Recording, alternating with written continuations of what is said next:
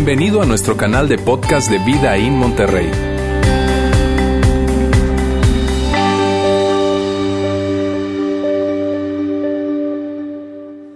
Muy buenas tardes, ¿cómo están?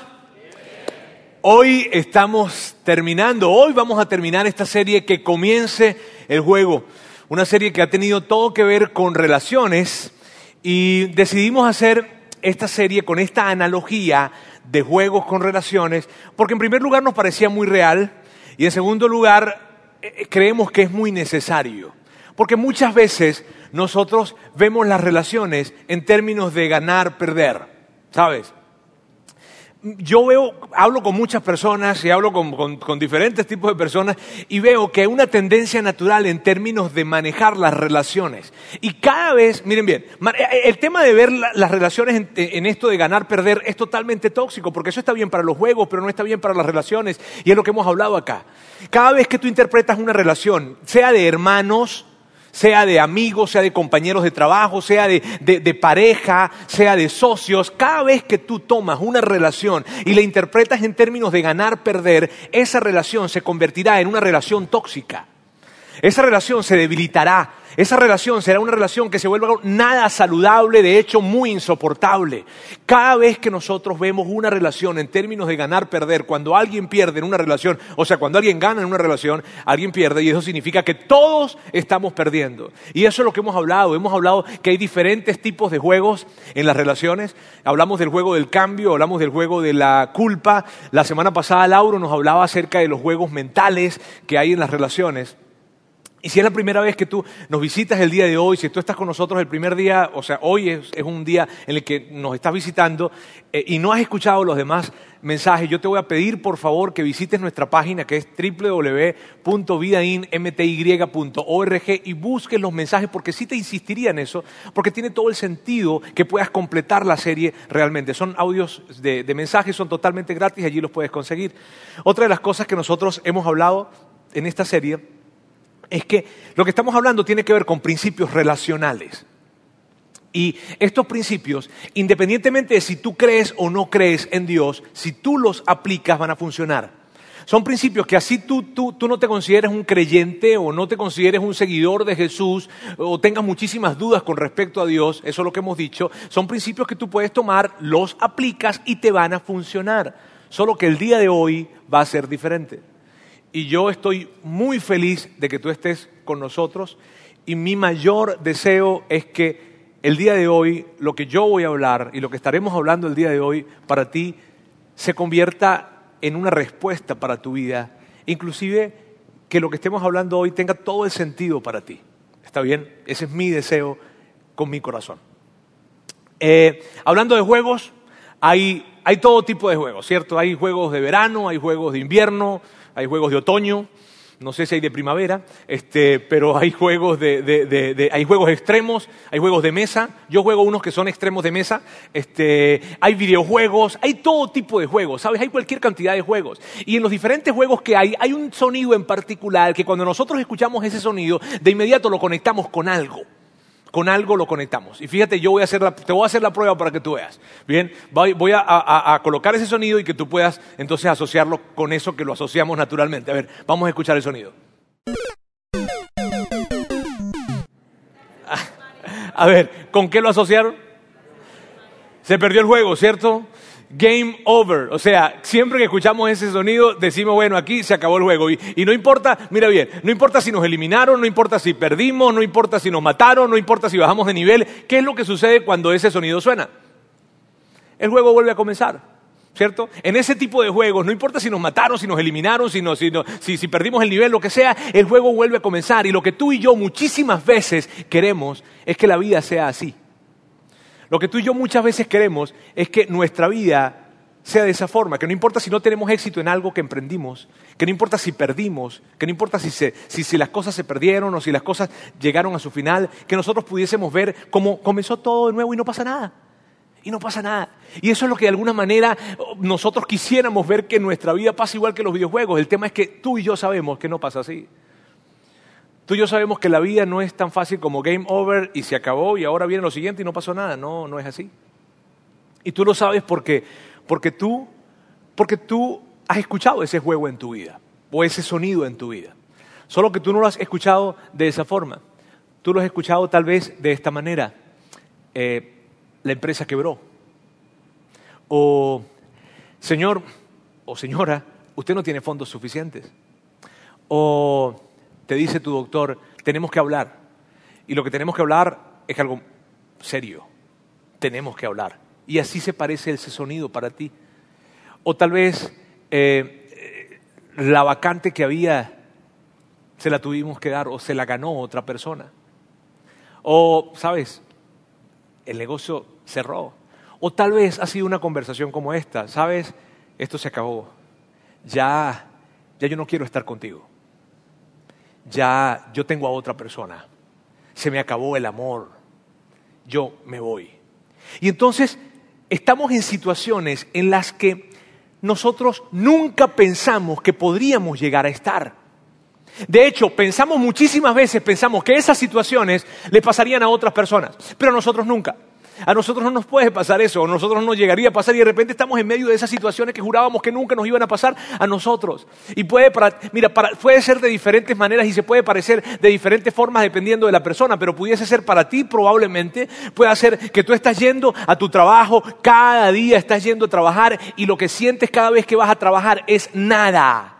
Lo que sientes es insatisfacción. Lo que sientes es que por nada del mundo te sientes realizado con lo que estás haciendo. Y por más de que cada día vas a trabajar, tienes sabor a nada en ese trabajo al que estás yendo. Y pareciera que el propósito o que la vida no tiene propósito para ti. Y qué fastidio. Y lo vives como un robot tal vez, pero que vas todo el tiempo y así pudiese parecer ese sonido en tu vida. O tal vez, o tal vez se trata de, de que él, tú pensaste que él sí era, o tú pensaste que ella sí era y, entonces fuiste a esa cita, y fuiste a esa cena, y fuiste a ese café, y fuiste a esa comida, pero, pero después él no volvió a llamar, o ella no volvió a llamar. Y entonces se acabó el juego. O tal vez estás casado y, y estás tratando de tener bebés. Y lo has intentado un mes, lo has intentado dos meses, lo has intentado tres meses y pasa un mes y pasa el otro y pasa el otro y pasa el otro, inclusive pasa un año y pasan dos años y de repente te enteras de que algún amigo o algún familiar cercano está embarazado o están embarazados y tú ya, ya no sabes si celebrarlo o no, no sabes si alegrarte o no, porque lo que te da es impotencia, porque lo que te da es dolor, porque te das cuenta que el juego terminó para ti. O probablemente se trata de, de que ese hijo ya no va a regresar. O con las relaciones en casa ya no van a volver a ser las mismas después de eso que pasó. O, o, tal vez, o tal vez es la difícil experiencia de tener que enterrar a un ser amado. Pero la vida siempre nos coloca en ese tipo de situaciones, ¿sabes? La vida nos coloca en situaciones en las que el juego se acabó. Y esa situación que tenemos enfrente parece que no tiene solución y es totalmente irreversible. Y las cosas se complican más cuando colocamos el factor Dios, porque alguien se acerca y nos dice, ¿sabes? Dios tiene planes para ti. ¿Sabes? ¿Sabes? ¿Sabes que Dios tiene un propósito? ¿Sabes que Dios está contigo? Pero lo que Dios dice no se parece en nada a lo que yo estoy viendo. Lo que Dios dice no se parece en nada a lo que yo estoy experimentando. Y son ese tipo de situaciones. Y el día de hoy vamos a hablar cómo enfrentar ese tipo de situaciones donde el juego se acabó. ¿Cómo experimentar ese tipo de situaciones en donde ya lo que tengo enfrente es irreversible y lo que Dios dice pareciera que no es lo que yo estoy viendo? ¿Cómo hago para enfrentar esas situaciones? Bien, y eso es lo que hablaremos este día. Y para eso yo quiero hablarles un poco acerca de mi historia. Eh, es algo que de alguna manera, en algún momento ustedes me han escuchado, pero hoy quiero como que ser un poco más completo, probablemente, eh, y contarles algo. Hace eh, algún tiempo vivimos como familia un tiempo difícil para nosotros. Y, y, fue, no fue una semana, dos semanas, fue una temporada. Yo recuerdo, Sandra y yo teníamos dos años de casados y todo empezó porque yo me voy de viaje, fui de viaje, estábamos queriendo tener bebés este, y fui de viaje, regresé. Cuando regresé, bueno, estábamos procurando tener bebés en ese tiempo, estábamos procurándolo bastante. Este, y luego yo llego de viaje, cuando llego de viaje, eh, yo recuerdo que llego a la casa, llego al, apartamento y Sandra, Sandra me saluda y me dice, vente, vente, vamos a la recámara. Yo, sí, claro, vamos. Este, y, y, y, nos fuimos y cuando llegué a la recámara habían globos, habían globos por todas partes, había un sobre, perdón, abierto en la cama, había como una ropita de bebé y, y, y, y, en la parte de, en la pared, yo no lo había visto, decía, vamos a ser papás. ¿no? Y eso fue pues una celebración, la verdad. Eh, fue tan, tan, tan padre ese momento. De hecho, fue algo que celebramos mucho. Nosotros en ese momento nos, nos arrodillamos ahí en, en- en- en nuestra habitación, en nuestra recámara, y le dimos gracias a Dios. Le dimos gracias a Dios porque Dios había sido tan bueno con nosotros. O sea, todo, todo era perfecto. ¿Sabes? Yo me había casado con la mujer que yo amaba, ella se había casado con el hombre más maravilloso del mundo. Eh, eh, eh, todo, nos casamos en un tiempo en el, que, en el que fue el mejor tiempo para nosotros. Fue, fue, todo estaba tan bien, todo era increíble. Todo, mira, de verdad nosotros cuando tuvimos esa noticia fue como que Dios, gracias. Eres tan bueno y todo ha sido tan bueno. La verdad, increíble. Al día siguiente yo voy a trabajar y cuando yo voy a trabajar recibo una llamada telefónica de la casa de mis padres, que vivía yo a siete horas de distancia por carro, por tierra, me refiero manejando, este, y, y cuando, cuando recibo la llamada, la llamada era para decirme que mi papá tenía cáncer. Y sabes, yo, yo recuerdo que yo colgué esa, esa llamada, salí de, mi oficina y me fui hacia, hacia el baño de la oficina y yo dije, no puede ser. Y yo tenía amigos que sus padres, y tenía amigos que habían tenido cáncer. Y tenía gente cercana y tenía inclusive alguna familia, alguna familia no tan cercana, pero alguna familia que había tenido cáncer. Pero eso nunca me había pasado a mí porque tú no esperas recibir esa llamada. Porque tú no esperas que te llamen y te digan que tu papá tiene cáncer. Y yo, cuando recibí esa llamada, yo dije, Dios. O sea, era raro, la verdad no me sentía mal, no me sentía bien, me sentía incómodo, me sentía raro, me sentía, no es, no es el del frente, no es, no es alguien lejano, es mi papá. O sea, yo, yo creí que esas cosas no me pasaban a mí. Y entonces agarré el carro y al día siguiente me fui para, para San Cristóbal, que era la ciudad donde yo vivía, con mis padres. Y llegué y hablé con papá y hablé con el médico, le dije cómo estaban las cosas, me dijo que no estaban bien y que tenía que intervenir inmediatamente. Yo dije, ¿cuándo? ¿Cuándo? Ya. Y yo, pero ya es hoy, mañana, mañana, y programamos la operación para el día siguiente. Y yo recuerdo ese día de la operación. ¿Sabes? Mi papá, mi papá siempre fue un hombre fuerte, un hombre fuerte. Si ustedes se han preguntado de dónde viene esta belleza, viene de ahí. Este, eh, papá siempre fue un hombre fuerte, un hombre grande, y yo veía a mi papá con grandes ojos de admiración siempre, siempre lo veía. Papá era fuerte. Y de repente yo lo veo con una batica de, de- de las que se colocan pues, en los hospitales porque van a- van- lo van a operar. Y yo lo veo en esa batica y yo, yo vi y fue difícil para mí verlo allí. Yo recuerdo que papá lo estaban trasladando de la habitación hacia la, hacia la sala donde lo iban a operar y yo me le quedé viendo y le dije, viejo, viejo, viene un nieto, viene el nieto. Así es que hay que darle duro, duro, papá, fuerte. Papá se me quedó viendo los ojos y me dijo, sí, vamos a salir de esta. Y papá entró al quirófano. Al día siguiente, bueno, hablé con el médico, me dijo que le habían tomado una biopsia y que teníamos que esperar un poco, y me regresé a Barquisimeto. Cuando llegué a Barquisimeto de vuelta, eh, Sandra no se sentía muy bien, pasaron dos días, Sandra no se sentía muy bien, fuimos al médico y cuando fuimos al doctor y estábamos platicando con él, el doctor nos dice que Sandra estaba teniendo una pérdida. Y yo, y entonces, y de hecho le preguntamos, ¿qué, ¿y qué podemos hacer? Y dijo, no, nada, esto es irreversible, ya, esto es una pérdida. Y entonces ya, ¿sabes? No era una noticia buena, era una noticia mala. Ahora eran dos noticias malas. Y de repente, esto fue lo que yo pensé. En menos de una semana, todo iba bien en mi vida. En menos de una semana todo iba bien. Tenía mi familia, mi esposa, estábamos embarazados, súper bien, es increíble, pero en, me- en- en menos de una semana las cosas cambiaron y se terminó el juego en términos de que lo que yo creía que estaba bien, ahora no estaba bien, ahora tenía una pérdida y además mi papá tenía cáncer.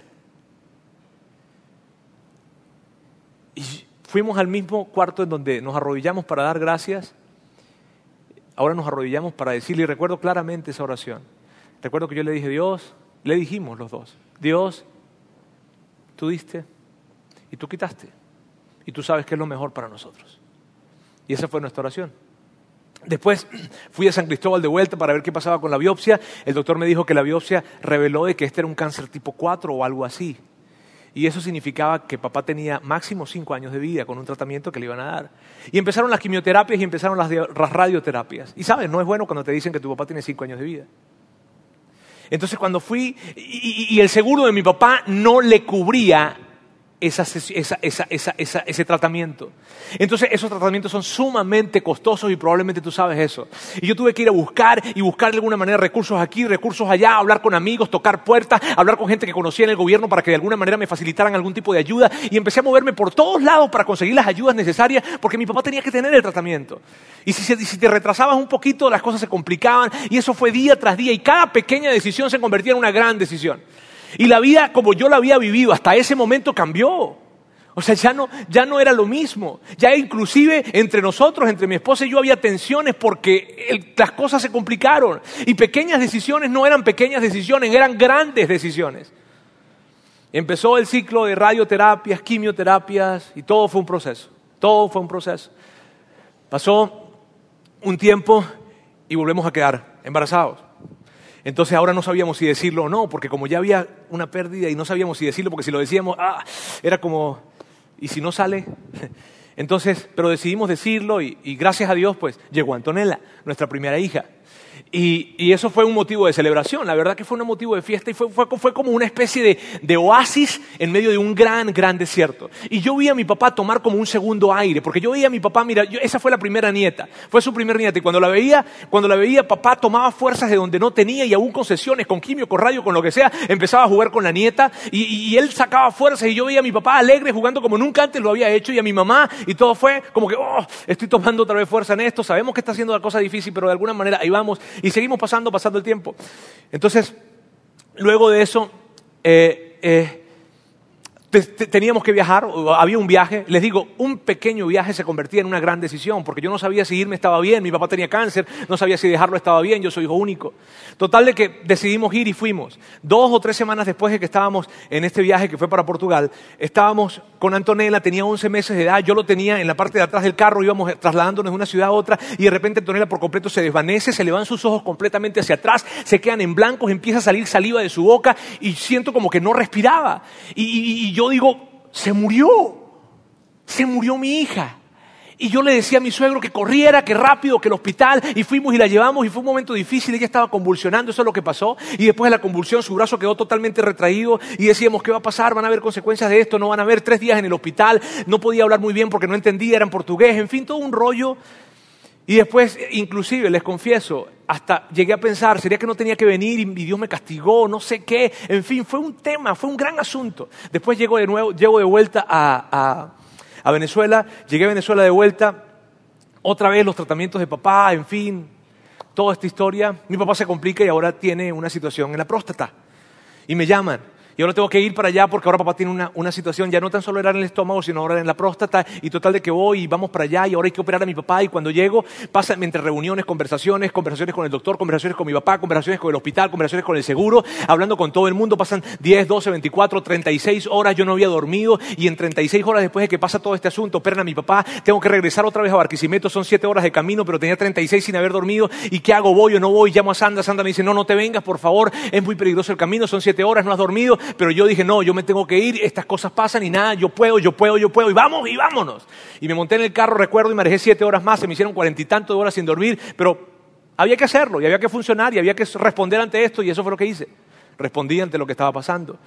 Y luego llegamos, nuevamente, salgo del hospital de papá, y cuando llego a Barquisimeto de vuelta, Antonella vuelve a convulsionar y ahora la convulsión es más difícil. Y la convulsión duró más tiempo. Y los médicos dicen que ahora hay que medicarla con una cosa que se llama fenobarbital. Y unos dicen que sí y otros dicen que no. ¿Y quién entiende a los médicos? Y ahora nosotros no sabíamos si se lo dábamos o no se lo dábamos. Porque unos decían que sí, otros decían que no. Y salgo de un hospital para ir para otro y yo decía, Dios. La oncólogo me habla y me dice que no sabe lo que pasó, pero mi papá parece que no tiene nada. ¿Qué? No, revisaron los exámenes y parece que no tiene nada. ¿Y sabes qué hice inmediato? Recuerdo que iba manejando, estaba en otra ciudad y le dije, Dios, gracias. Este es un milagro. Y empecé a hablar con algunos amigos para decirle, ¿sabes qué? Dios hizo un milagro. Dios sanó a mi papá. Dios sanó a mi papá. Y empecé a hablar acerca de eso y emocionado de, este asunto. Y luego pasa algún tiempo, tengo que regresar a San Cristóbal para ver cómo está papá. La oncólogo me llama, me dice, Roberto, tenemos que hablar. Sí, se para enfrente, se sienta. Yo me siento en ese pequeño consultorio. Se me queda viendo la cara y me dice, Roberto, yo no sé qué pasó. ¿Qué? A tu papá le quedan máximo tres meses de vida. ¿Y el milagro? Y todas las llamadas que hice diciendo que mi Dios había sanado a mi papá. ¿Sabes? Yo me quedé enfrente de la doctora y yo recuerdo que yo no hablé mucho con ella. Yo salí y me recuerdo tanto esa escena. Me paré enfrente del hospital y la gente pasaba y yo miraba hacia el cielo y, y decía, ¿y ahora qué hago? ¿Qué haces cuando sabes que a tu papá le quedan tres meses de vida? Entonces caminé hacia el carro, me quise montar. ¿Y cómo veo a mi papá? O sea, sé algo que mi papá no sabe. Sé que a mi papá le quedan tres meses de vida. ¿Y qué le digo? ¿Se lo digo? ¿O no se lo digo? ¿Viste por qué toda pequeña decisión se convertía en una gran decisión? Y cuando lo abrace y él sienta que yo me voy a quebrar abrazándolo, porque será probablemente uno de los últimos abrazos que le dé, ¿qué, qué le puedo explicar? ¿Qué le puedo decir? Total de que fue un tiempo difícil. Pasé esas navidades con ellos, regresé a, Barquisimeto y estando en Barquisimeto eh, pasaron dos, dos semanas, algo así, mi mamá me llama, dos, tres semanas, mi mamá me llama y me dice, papito, su papá está mal, papá está muy mal. Y yo hablo con él, papá, tranquilo viejo, mañana hoy, está bien, venga, me dice, yo mañana voy. El día siguiente, eso fue una llamada en la tarde, noche, al día siguiente en la mañana me levanto, hago las maletas, me estoy yendo, mi mamá me llama y me dice, Roberto, papá está mal. Y yo pásenmelo, y cuando digo viejo, y papá no podía ni hablar, y entonces recuerdo que le dije, viejo, fuerza, papá, Dios está con usted. Y yo recuerdo claramente que le dije esto, Dios va a recorrer ese camino, del otro lado está Dios, suéltese. Y colgué la llamada y en menos de un minuto, probablemente pasaron 40 segundos, mamá me volvió a llamar y me dijo, papá, su papá murió. Y entonces tomé ese viaje, ese viaje que tú no quieres hacer. Y vas, porque vas a viajar porque quieres ir a enterrar a tu papá. Y recuerdo que en ese viaje llegué y el pastor nunca llegó. Y tuve yo que oficiar el sepelio de papá. No recomiendo eso.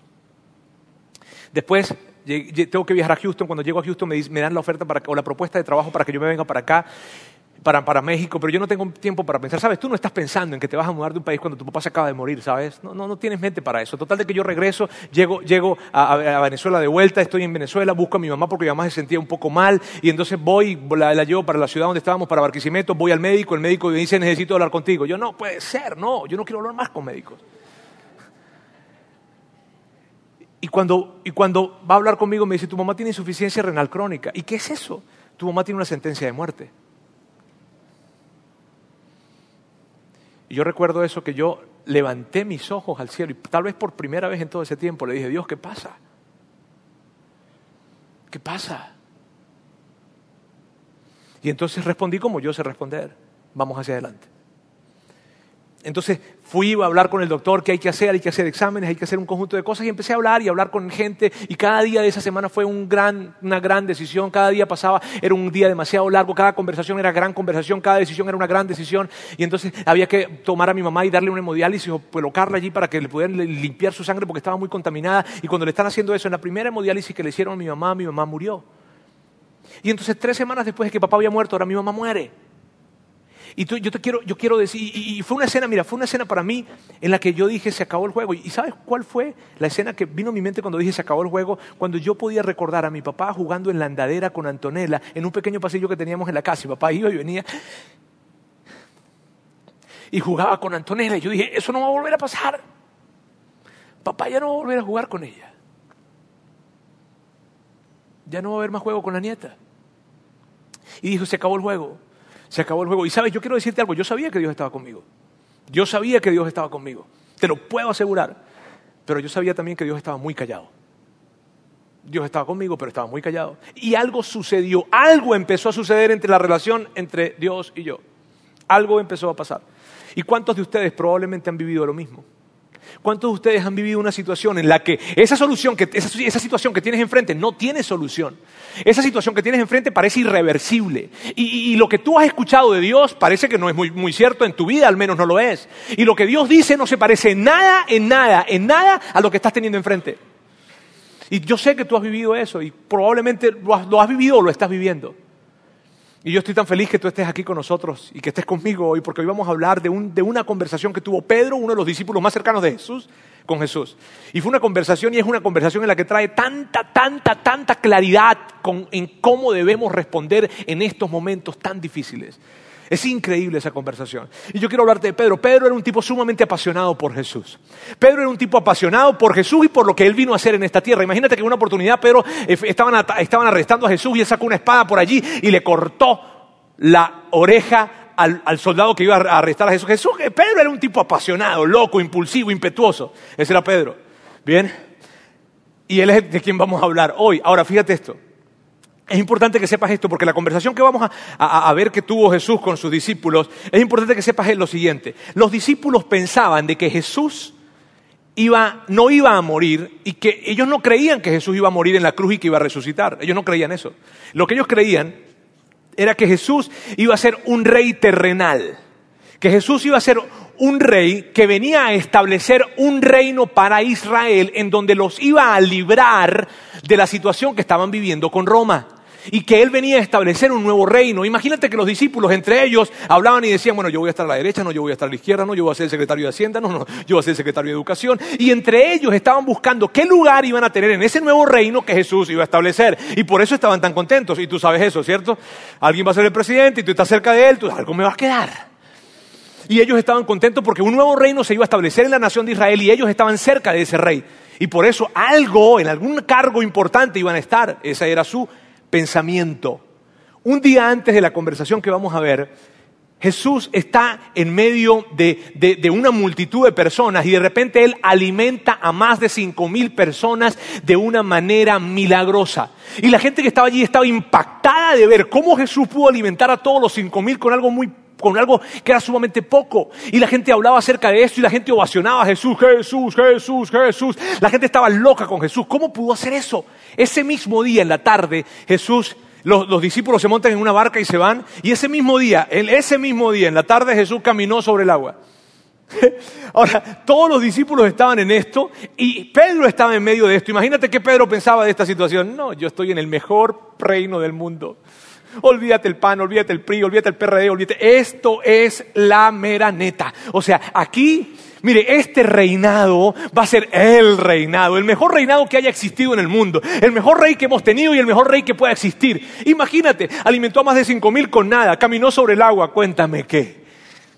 Y estaba Pedro tan emocionado. Al siguiente día hay otra multitud, más gente, más gente, más gente se sumaba y lo perseguía a Jesús. La popularidad de Jesús estaba por los cielos. Y Pedro estaba diciendo, ay, yo estoy cerca, o sea, mira, de algo me va a quedar en este reino, te lo puedo asegurar. Y entonces Jesús empezó a hablar de una manera un tanto difícil. Y Jesús empieza a decirle a las personas que estaban escuchándolo, a los miles que lo estaban escuchando, empezó a decirle este tipo de cosas. Empezó a decirles, hey, tienen que seguirme, pero síganme por las razones correctas. No me sigan por las motivaciones equivocadas. Y los discípulos empiezan a escuchar eso. Y probablemente empezaron a mirar a Jesús y decirle, bájale porque, porque lo que estás diciendo va a hacer que la gente se vaya. No van a querer estar acá. Y luego Jesús dijo algo sumamente extraño. Y Jesús les dijo esto. Mira lo que les dijo. Les digo, si alguien quiere ser mi seguidor, tendrá que comer de mi carne y tomar de mi sangre. ¿Qué? Y eso es repulsivo para alguien. Comer de, mi, de tu carne y beber de tu sangre. ¿Qué es eso? Claro, ellos no conocían toda la historia, nosotros tú y yo, que ya conocemos la historia, entendemos que lo que estaba hablando era que iba a morir en la cruz por nuestros pecados. Pero ellos no sabían esa historia. Y cuando escuchan de que hay que comer de la carne y beber de, la sangre, ¿qué? Y les dio repulsión a eso. Y sabes, empezaron a inquietarse, inquietarse, inquietarse. Y sus discípulos empezaron a abandonarlo. Y Juan, que fue un testigo presencial de este asunto, estaba allí presente. Y él lo dice de esta forma. A partir de ese momento muchos de sus discípulos se apartaron de él y lo abandonaron. Muchos de sus discípulos se apartaron de él y lo abandonaron. Están escuchando esto de que hay que comer de, su carne y beber de su sangre y se, se sienten extraños con esto y empiezan a irse. Y sabes, empieza en medio de esa situación una gran tensión porque Pedro, que había visto cómo él había abandonado su oficio y su profesión para seguir a Jesús y vio que fue la mejor decisión porque la popularidad iba arriba, al siguiente día la popularidad va abajo y todo lo que él había soñado con ese reino y lo que él podía tener en ese reino se va al piso. Porque ahora el reino se estaba acabando y la gente estaba abandonando a Jesús. Y, empiezan a hablar entre ellos y qué onda con esto. Y entonces Jesús, que conoce el corazón, del hombre y que conoce lo que estaban pensando los discípulos, voltea y les hace esta pregunta. Y esta es la pregunta que les hace.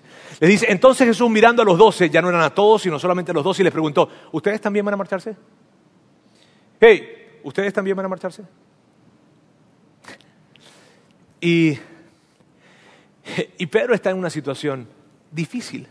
Pedro está, Pedro está pensando, ¿qué hago? ¿Me voy? ¿Me quedo? Me, voy? Probablemente los amigos, y definitivamente los amigos y familiares de Pedro empiezan a irse. Probablemente alguno le dijo, Pedro, vente. Y él, no, y él no sabía qué hacer. Me voy, me quedo, me voy, me quedo. Yo dejé mi profesión y todo lo dejé por él, por seguirlo a él, y lo que yo creía que era ya no va a ser. ¿Y cómo respondo ante esto? ¿Cómo respondo ante esto? Pero Pedro tenía respondió de una manera que, tú, mira, si tú conoces a Pedro, que Pedro era tan impulsivo, que Pedro era tan... ¡ah! No, no, no, no, no, no, no puedes creer la respuesta que Pedro dio. Pedro dio una respuesta única. Y la respuesta que dio Pedro fue esta. Señor, ¿a quién iríamos? Señor, ¿sabes? Yo, yo no entiendo lo que está pasando. Yo ni siquiera sé lo que significa eso que tú dijiste de que comer de la carne y tomar del vino. Yo no sé. Pero te quiero decir algo yo me quedo contigo. Señor, ¿a quién más voy a ir?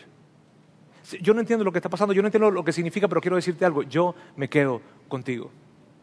Ahora, ¿cómo Pedro, cómo Pedro, siendo una persona tan impulsiva, siendo una persona tan, tan, tan, tan apasionada, tan impetuosa, da ese tipo de respuestas? ¿Por qué? Porque Pedro sabía algo que tú y yo necesitamos recordar. Mira bien esto, por favor. Algo que tú y yo necesitamos recordar cada vez que estamos en esas situaciones, porque tu tendencia y la mía, cuando estamos en una situación en la que el juego se acabó, en la que ya nada hay que hacer, en la que ya todo es irreversible, ¿sabes cuál es tu tendencia? ¿Sabes cuál es la mía? A cerrar nuestras manos y aferrarnos. A cerrar nuestras manos y aferrarnos a, a tener eso que queremos y que creemos que es lo mejor para nosotros cerramos nuestras manos y decimos, me aferro, me aferro a esto y no quiero soltar porque lo que yo creo que es lo mejor para mí es esto que tengo enfrente. Sin embargo, Pedro no hizo eso. Pedro abrió sus manos y dijo, me rindo. Y rindió sus planes, porque porque Pedro lo que estaba diciendo es, sabes, yo no sé lo que significa lo que tú estás diciendo, pero yo me voy a quedar. Y me voy a quedar porque yo sé algo. ¿Y qué es lo que sabía Pedro? Esto es lo que Pedro sabía. Pedro sabía lo siguiente, tú tienes las palabras que dan vida eterna. Nosotros creemos y sabemos que tú eres el santo de Dios. Y esto es tan profundo que no puedes creer que venga de Pedro. Porque lo que está diciendo Pedro aquí es lo siguiente, Jesús, yo, Señor Jesús, yo no sé lo que está pasando, yo ni siquiera entiendo la situación que estoy viviendo, yo no sé, yo no sé, pero yo no me atrevería a comparar nunca mi situación con la eternidad. Y eso es tan profundo. Yo no me atrevería a comparar lo que yo estoy viviendo con tus palabras que son de vida eterna. ¿Sabes qué, Jesús? yo, te he visto, nosotros te hemos visto, nosotros hemos caminado contigo, nosotros hemos, te hemos escuchado a ti y nosotros sabemos que tú eres el santo de Dios. Y mi conclusión es esta, Jesús, yo me quedo contigo. Mi conclusión es esta, Jesús, ¿a quién voy a ir? Porque en tiempos en donde el juego se acabó, ¿a quién más voy a ir? Sino a ti. Y, y es, es increíble lo siguiente, ¿sabes? Porque Pedro, en esto que Pedro nos está hablando, Pedro nos está hablando algo que tú y yo descubrimos cada vez que estamos en esos momentos. Y si tú has estado en un momento como ese, tú vas a estar de acuerdo conmigo en esto.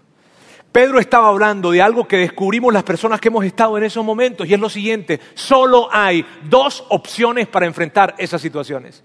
Solo hay dos maneras. Y yo no quiero pecar de sobresimplificar las cosas. Pero quiero que estés bien atento con esto, por favor. Cada vez que tenemos una, una situación enfrente de nosotros en la que no hay solución y en la que parece totalmente irreversible, solo hay dos opciones o solo hay dos maneras de enfrentarlas. ¿Cuál?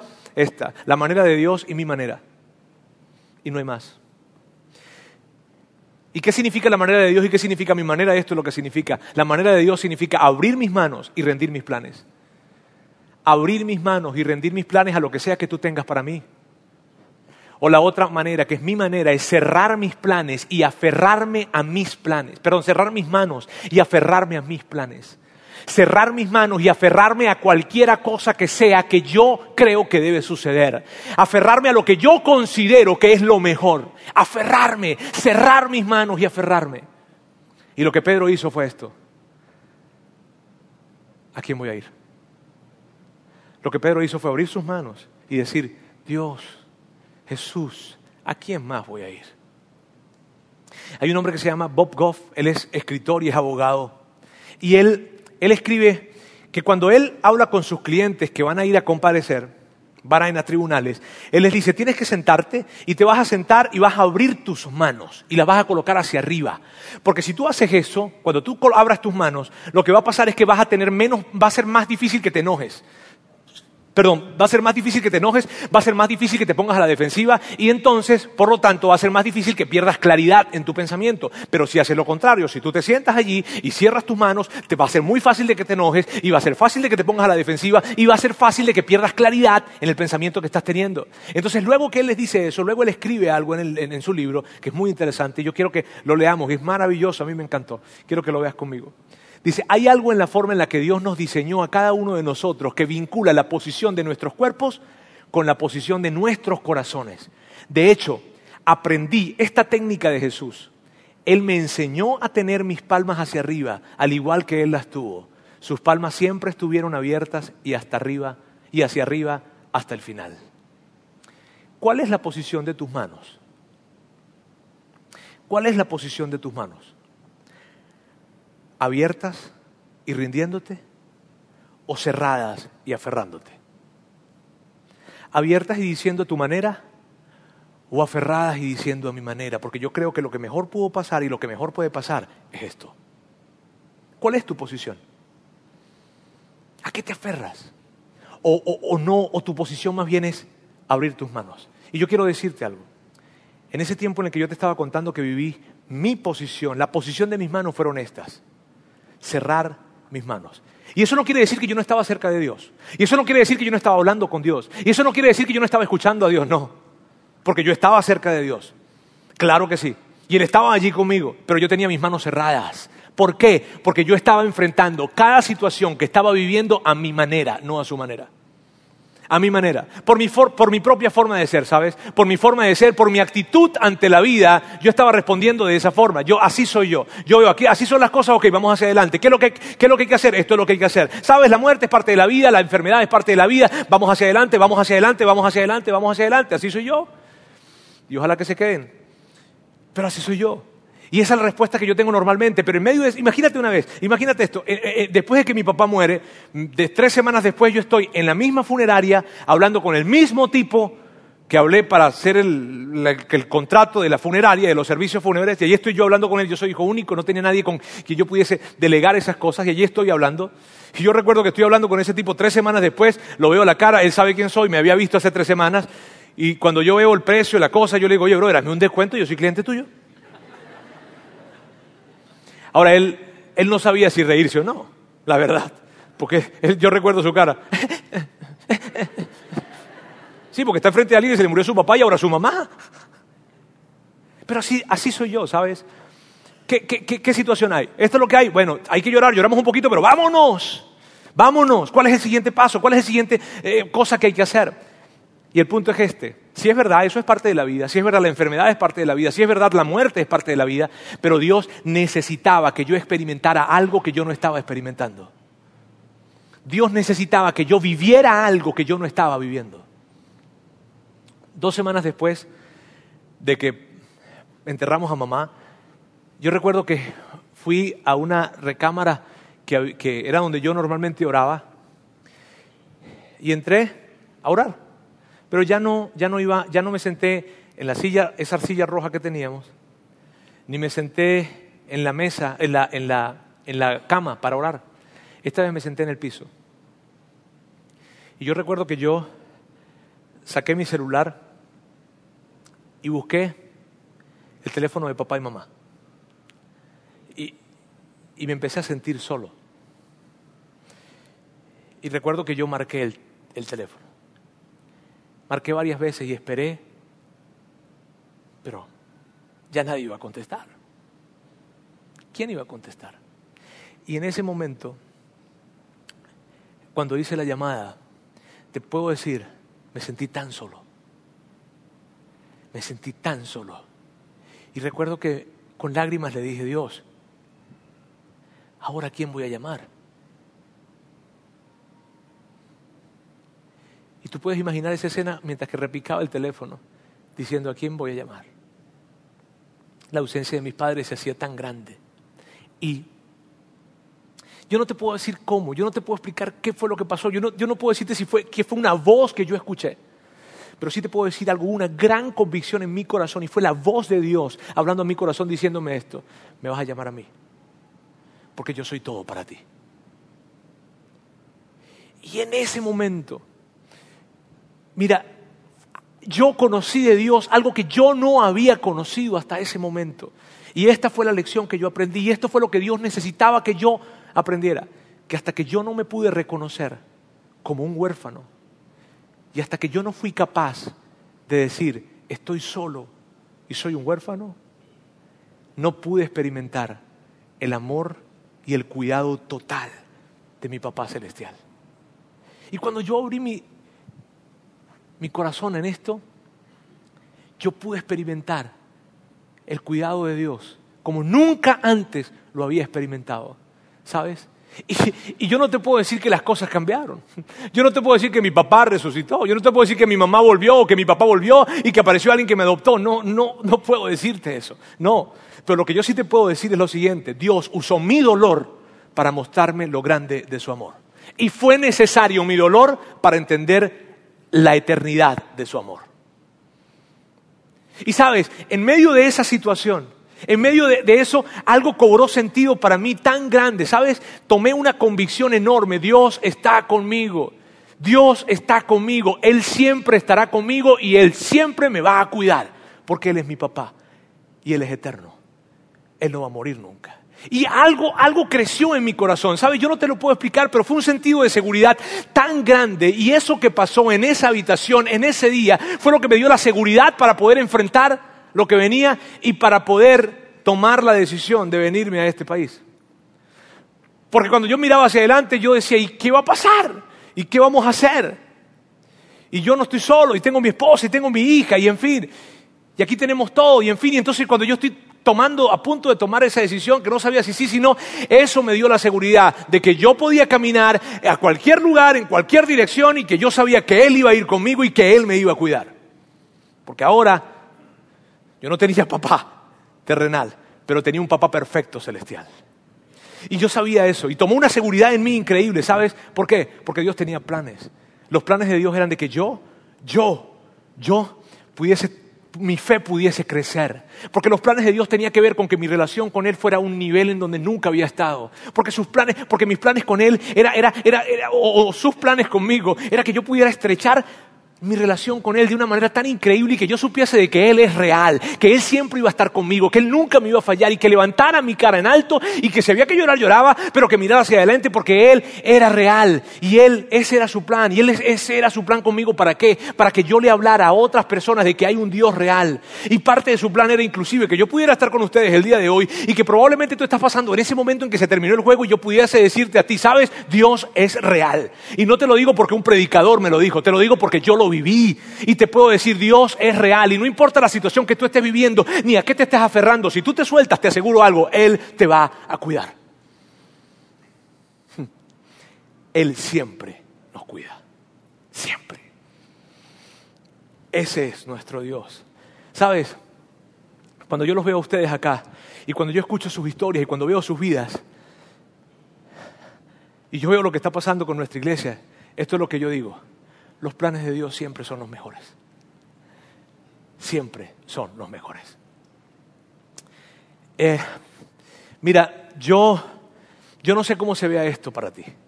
Yo no sé cómo se vea que se terminó el juego para ti.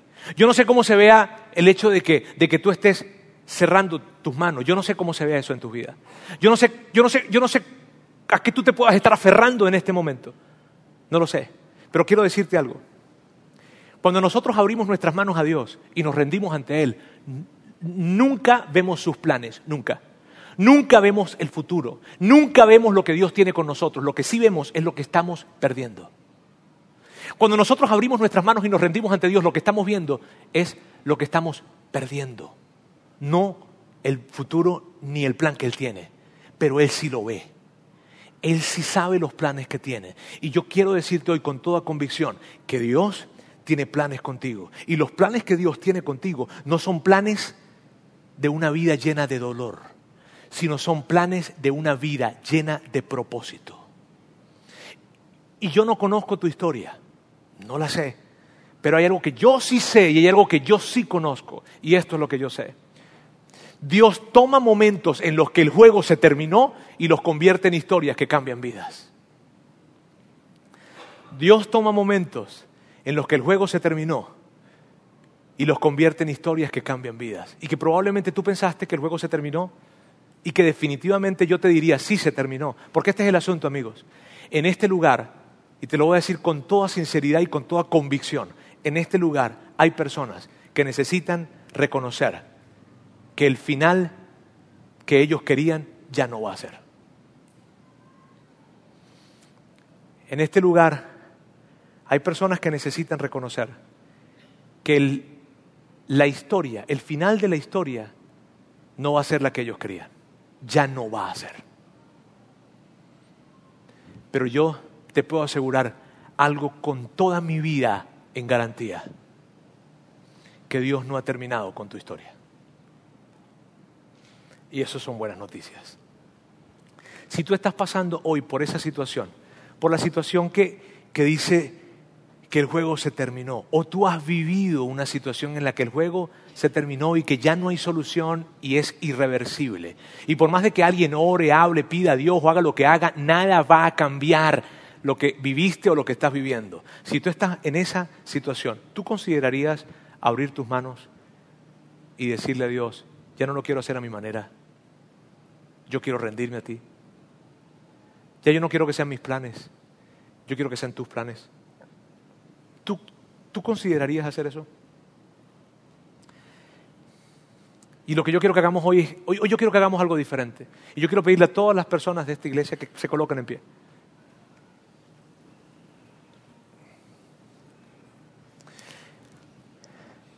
Y quiero pedirte que vamos a orar ahora, o sea, vamos a hablar con Dios, vamos a tener una conversación con Dios. Y yo voy a guiarles en esa conversación. Pero lo que yo quiero que tú hagas es esto.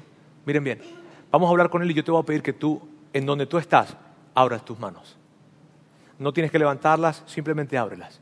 Pero ábrelas con esta comprensión. Yo voy a abrir mis manos diciéndole a Dios, me rindo. Sea lo que sea, signifique lo que signifique, esto de rendirse para ti? Yo no lo sé, Él sí lo sabe. Abre tus manos. Dile, Dios, me rindo. Y abrir tus manos en este momento va a significar esto, que no sean mis planes, que sean los tuyos. No sé cuáles son tus planes, solo sé lo que estoy perdiendo, pero si tiene que ver con tus planes, yo lo prefiero así.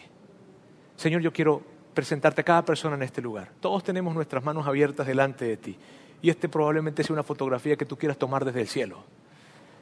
Dios, pero, pero yo quiero pedirte que, que todos nos des la fuerza y le des la fuerza a cada persona que está en este lugar para poder mantener sus manos abiertas y que no tan solo sea el día de hoy, sino que se mantenga cada día con las manos abiertas. Dios, porque ellos en este momento con sus manos abiertas representan para ti que se están rindiendo y que están soltando eso que se han venido aferrando y que ahora ya no lo quieren hacer más a su manera, sino que lo quieren hacer a tu manera. Dios, ahora queremos hacerlo a tu manera.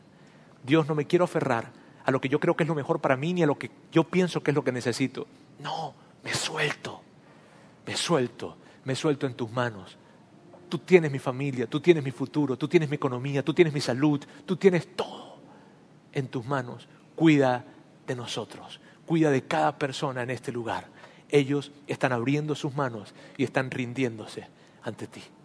Gracias Dios, porque tú prometes para cada uno de nosotros que tú cuidarás de nosotros. En el nombre de Jesús. Amén. Gracias por haber escuchado este podcast de Vida en Monterrey. Si deseas escuchar estos mensajes en vivo, te invitamos a que nos acompañes todos los domingos a nuestro auditorio para más información sobre nuestra ubicación y horarios, entra a vidainmty.org o síguenos en nuestras redes sociales como Facebook, Twitter e Instagram. Nos vemos la próxima semana.